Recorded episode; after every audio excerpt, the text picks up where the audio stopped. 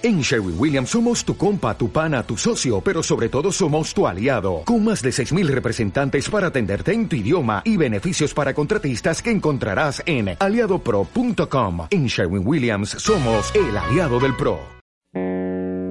Bienvenidos a La Ruta Actual, el programa de la Ruta Natural que te explica los acontecimientos recientes y trascendentales de la actualidad. Presentado y producido por Raúl Sada.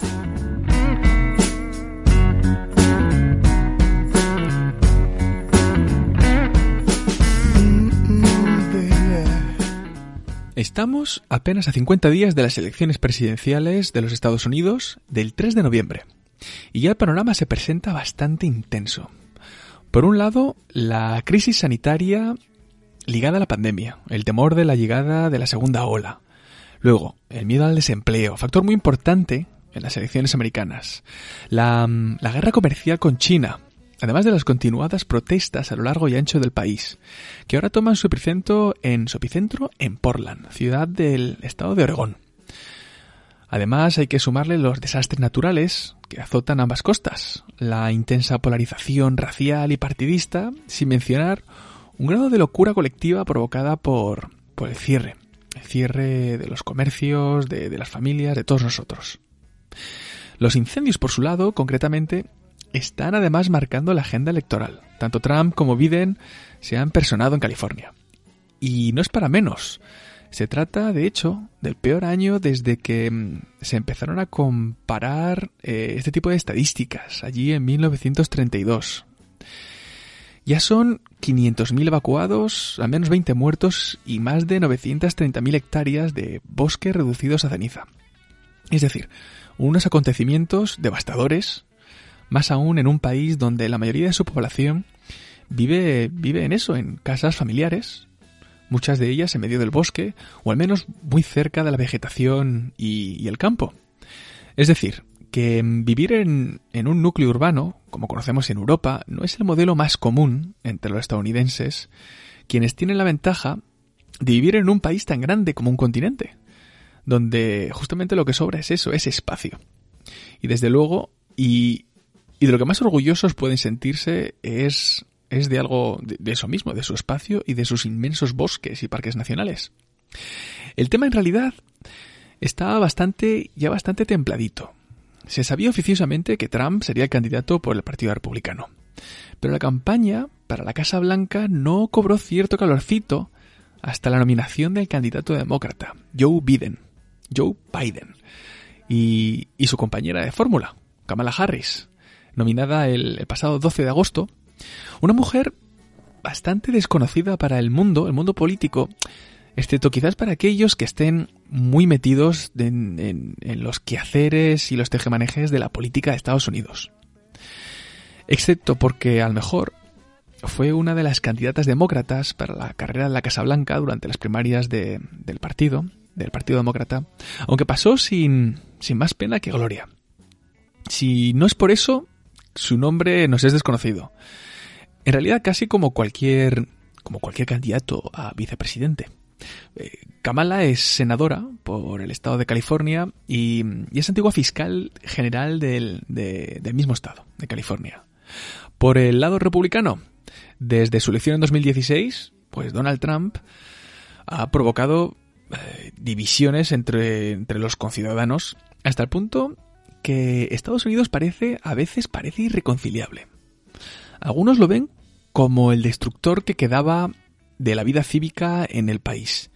Y son estos mismos los que sostienen que nunca, que el propio Trump nunca afirmó ser el presidente de todo el país y que se enfrentó a ellos por su raza, por su religión, por su género o por su nivel de educación. En el país está viviendo una tensión poco común antes de unas elecciones, que de por sí es un evento que levanta pasiones, desde luego, principalmente por las campañas, que pueden ser pueden adquirir algún cariz agresivo en algunos casos. Con la diferencia que este año, 2020, vienen con un telón de fondo muy particular, que hace que la carrera a la presidencia se viva en la calle de manera diferente.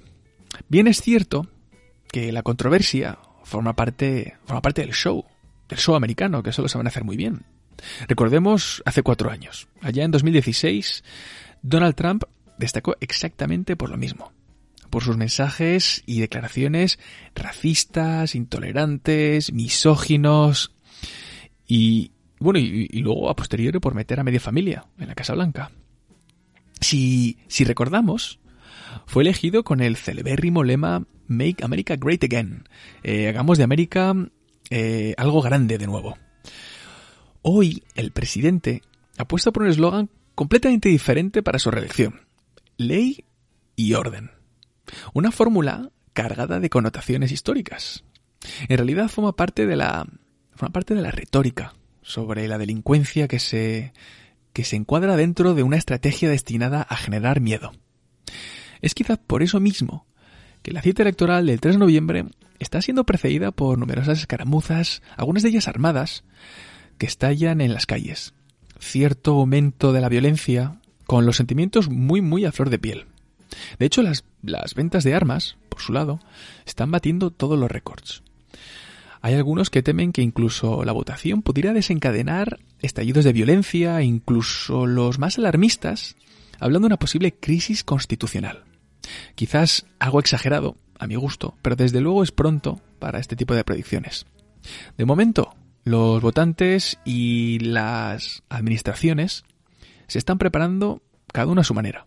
Este año, por ejemplo, debido a la pandemia, casi el 76% de los estadounidenses podrán votar por correo, algo, algo único. Veremos cómo aguanta tanto la sociedad como las instituciones el impacto en la democracia más antigua del mundo.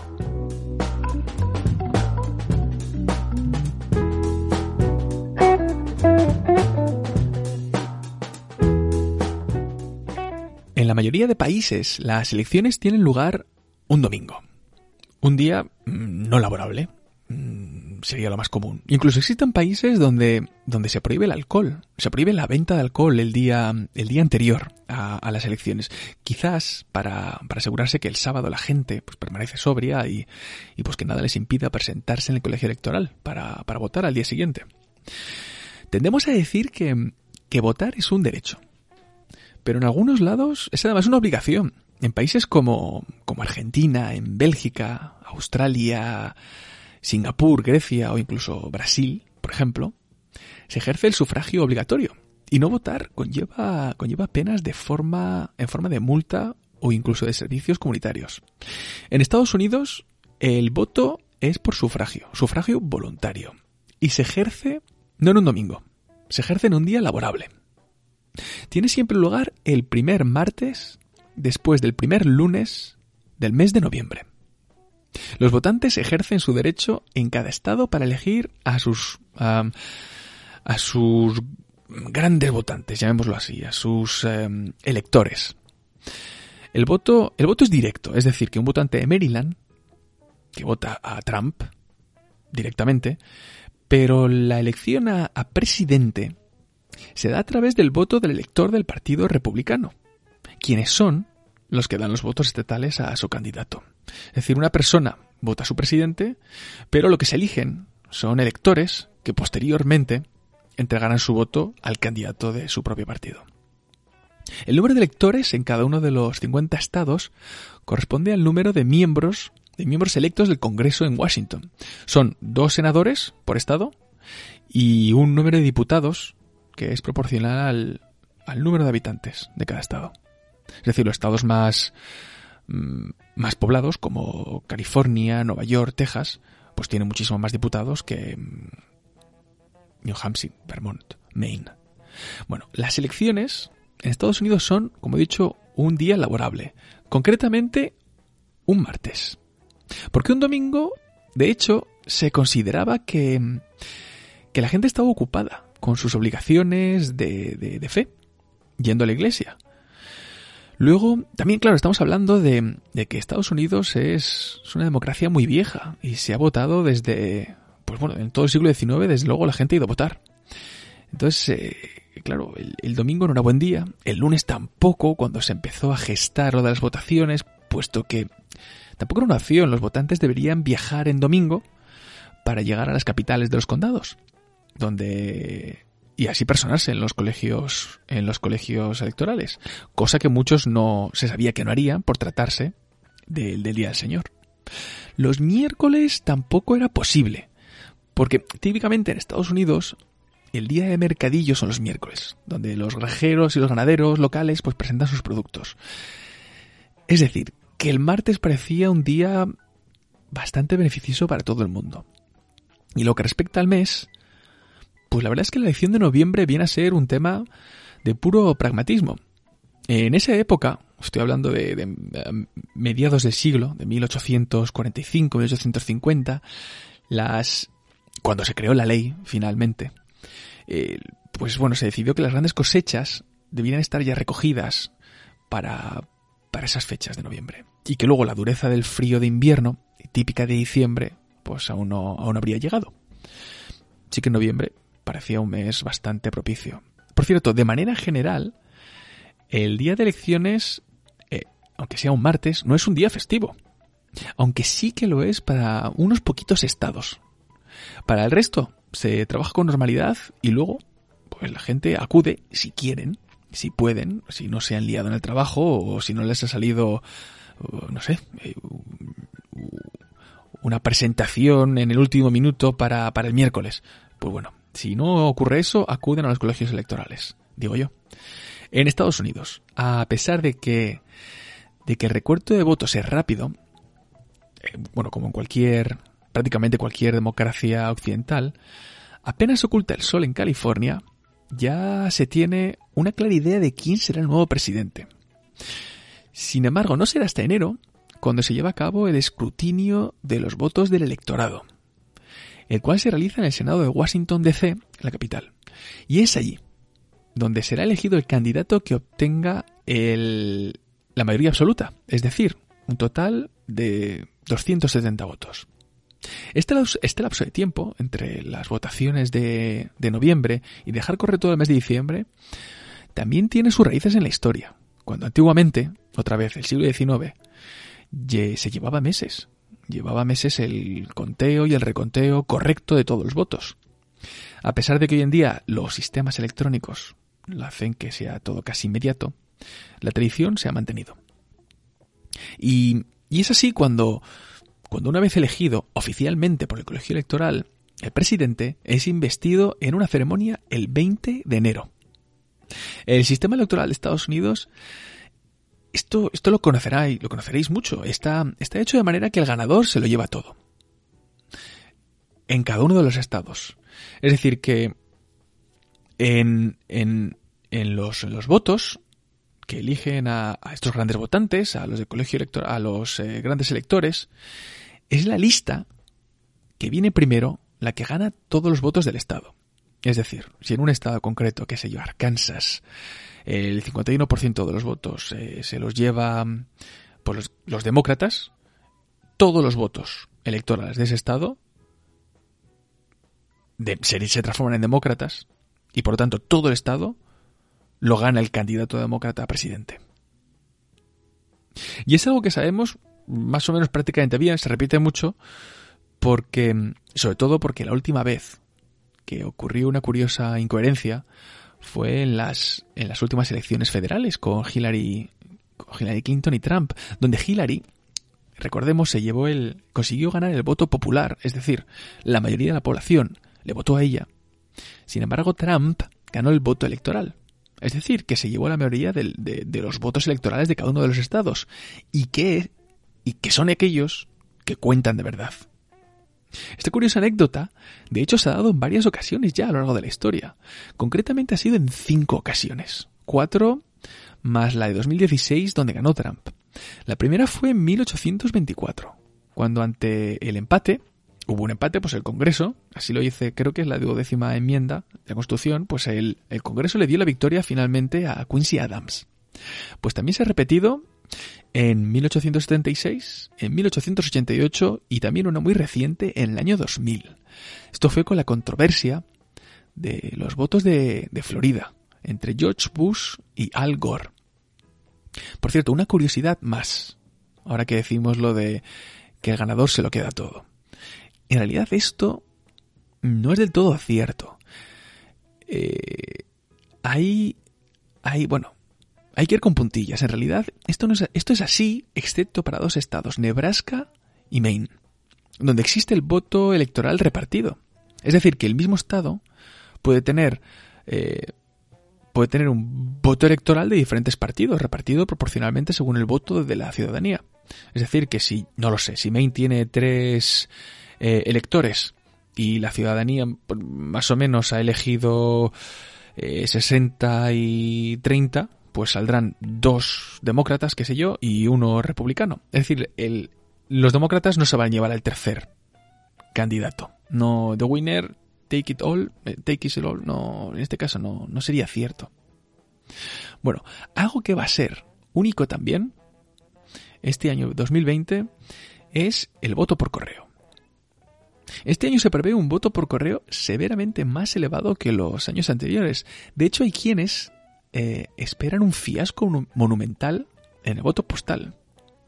Este año el 76 de los 76% de los estadounidenses podrían recurrir al voto postal. Lo sorprendente es que si las elecciones se celebran el 3 de noviembre, hay 10 estados donde los votantes eh, pueden solicitar su voto por correo el día anterior es decir, el día 2 de noviembre. Lo que hace posible, digo yo, que dada la situación de la pandemia actual, más la incertidumbre sobre, bueno, que más el, retraso que llevan los votos por correos, pues que la incertidumbre sobre el ganador se dilate pues algo más de lo normal, llegado el caso extremo. Una encuesta, una encuesta muestra que, que el 66% de los partidarios de Trump tienen la intención de votar en persona.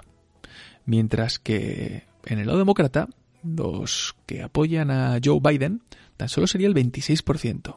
Bueno, para cifras anecdóticas, más que otra cosa. De todas maneras, en Estados Unidos, visto los fiascos del pasado, los fiascos del pasado, podría, quizás podría repetirse un caos eh, parecido al recuento que hubo en los votos del año 2000 en Florida. Recuerdo aquellas famosas papeletas mariposa que hubo que contar y recontar durante las elecciones que dieron como vencedor finalmente a, Bush frente a Al Gore. Recuerdo que las balotas de mariposa, las recuerdo muy bien, que parecía que estaban de hecho diseñadas para, para confundir más que para hacer la vida más simple del votante. Es quizás por esto que, que menos de la mitad de los estadounidenses dicen que confían, que no confían en la precisión de los resultados electorales. Esta desconfianza de, los votantes, asociada con un recuento de votos prolongado, retrasado, podía ser una razón más al absentismo. Es decir, si lo ponemos todo en la misma cazuela y lo cocinamos, tenemos que las elecciones son un martes, que es un día laborable. Bueno, como ha sido siempre. Más la preocupación por la pandemia, más la poca confianza que acabo de decir que tienen los votantes, sumado que los que deciden votar es posible que lo hagan por correo. Bueno, sería curioso, digo yo, que terminara consiguiendo que el mismo 3 de noviembre nos acostáramos sin un ganador.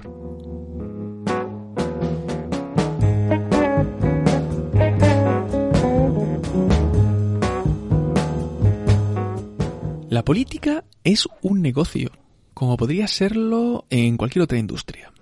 Y es que los partidos políticos funcionan como empresas, aunque no tenemos esa visión de ellas, puesto que, puesto que los partidos políticos los vemos más como instituciones ligadas a la estructura del Estado y la democracia, pero funcionan de manera casi idéntica a una empresa de cualquier otra rama, tanto en temas de estrategia, líneas de negocio, líneas de producto, empleados o, financiación, qué sé yo.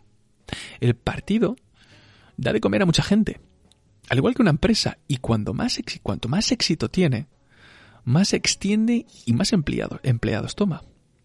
Si nos detenemos a reflexionar en los mayores y más célebres duopolios que dominan el mercado, nos vienen a la mente duopolios famosos como, pues qué sé yo, como Coca-Cola y Pepsi, quizás eh, las hamburguesas de McDonald's y Burger King, a lo mejor dentro del mundo de la alimentación, Apple y Android dentro del mercado de, sistema, de sistemas operativos para móviles, o en el mundo aeroespacial, la competencia entre Boeing y Airbus.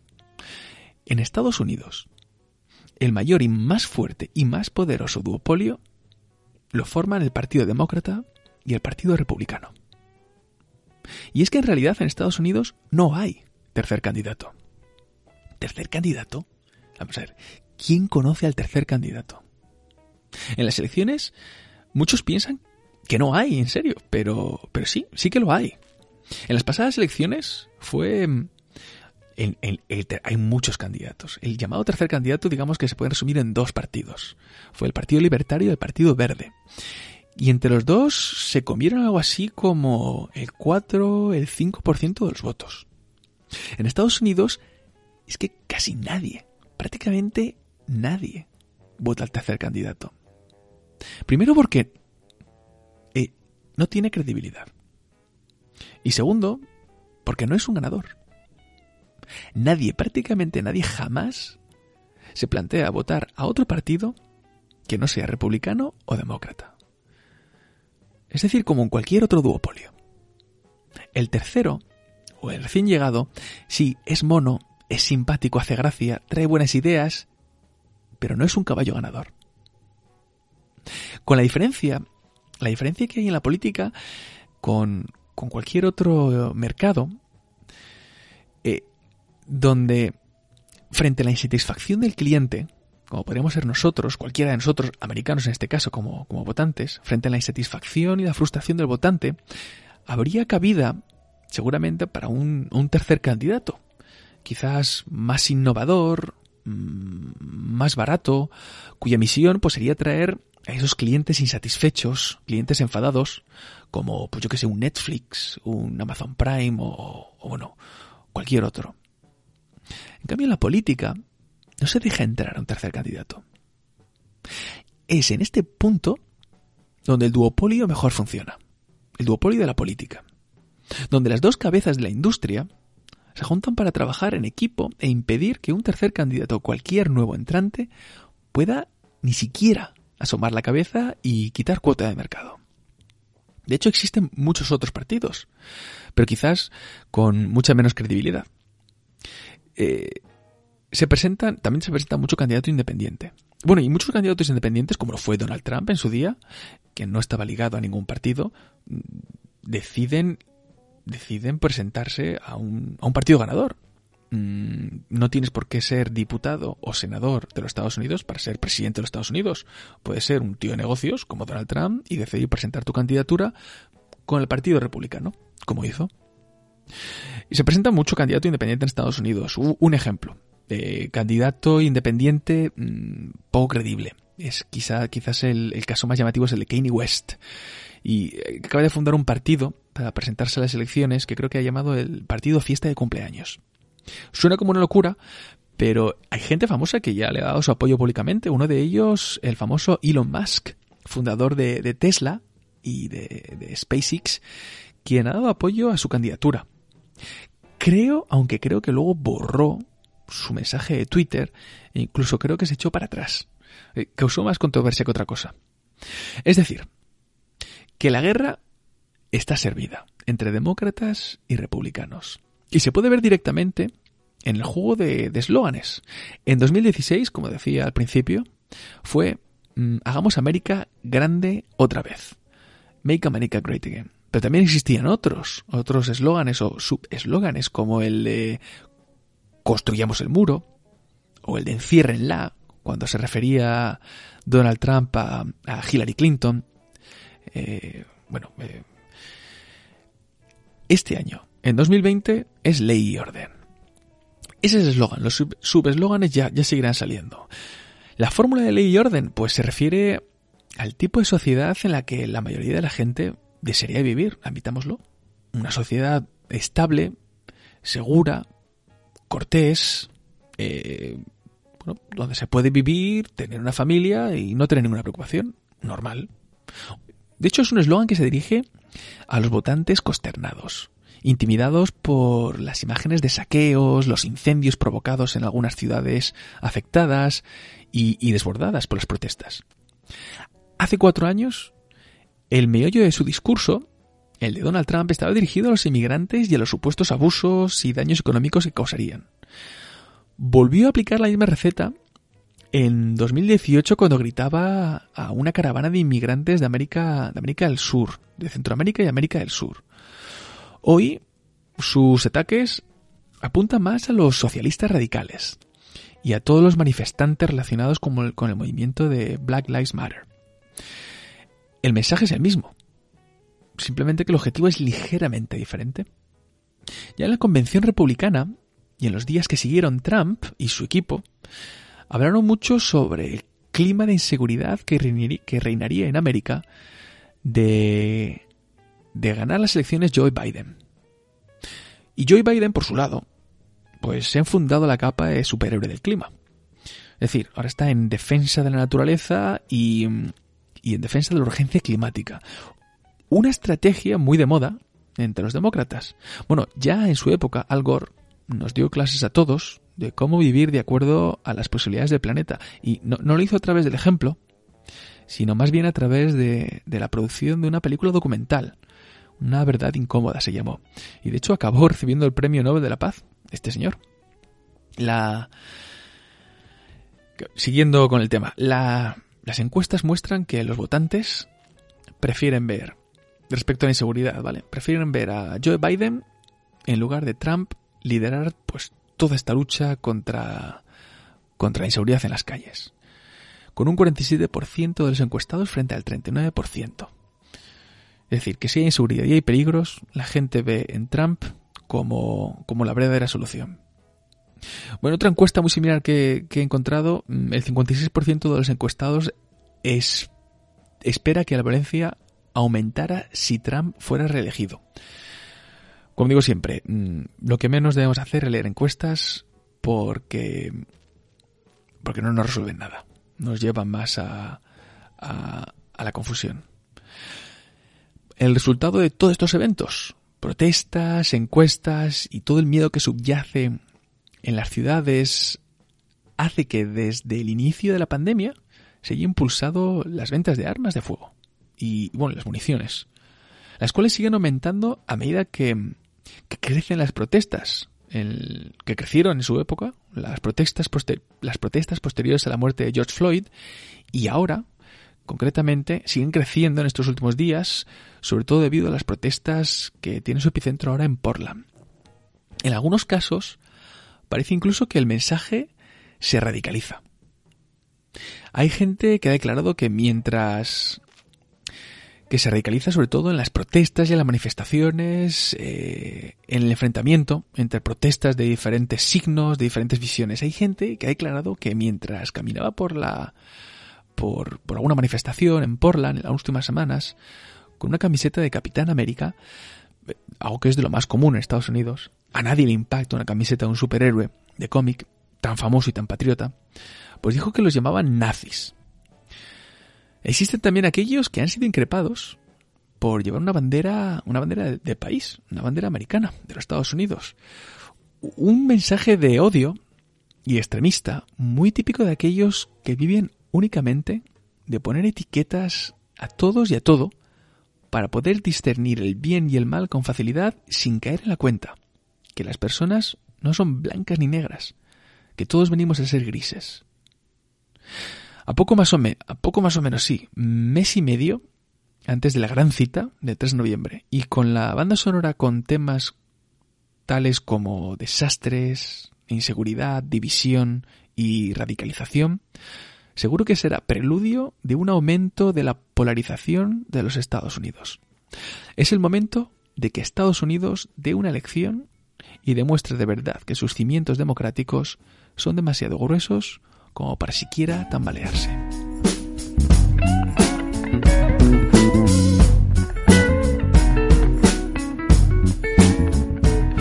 Esto ha sido todo por hoy.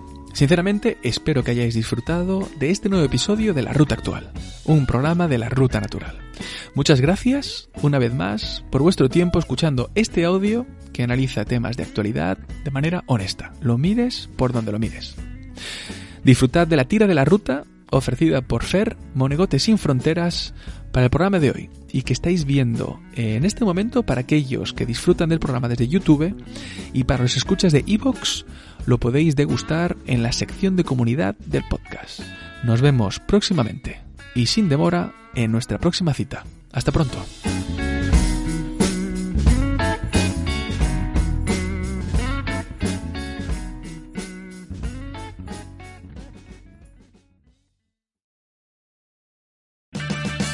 Purchase new wiper blades from O'Reilly Auto Parts today and we'll install them for free. See better and drive safer with O'Reilly Auto Parts. oh, oh, oh O'Reilly Auto Parts.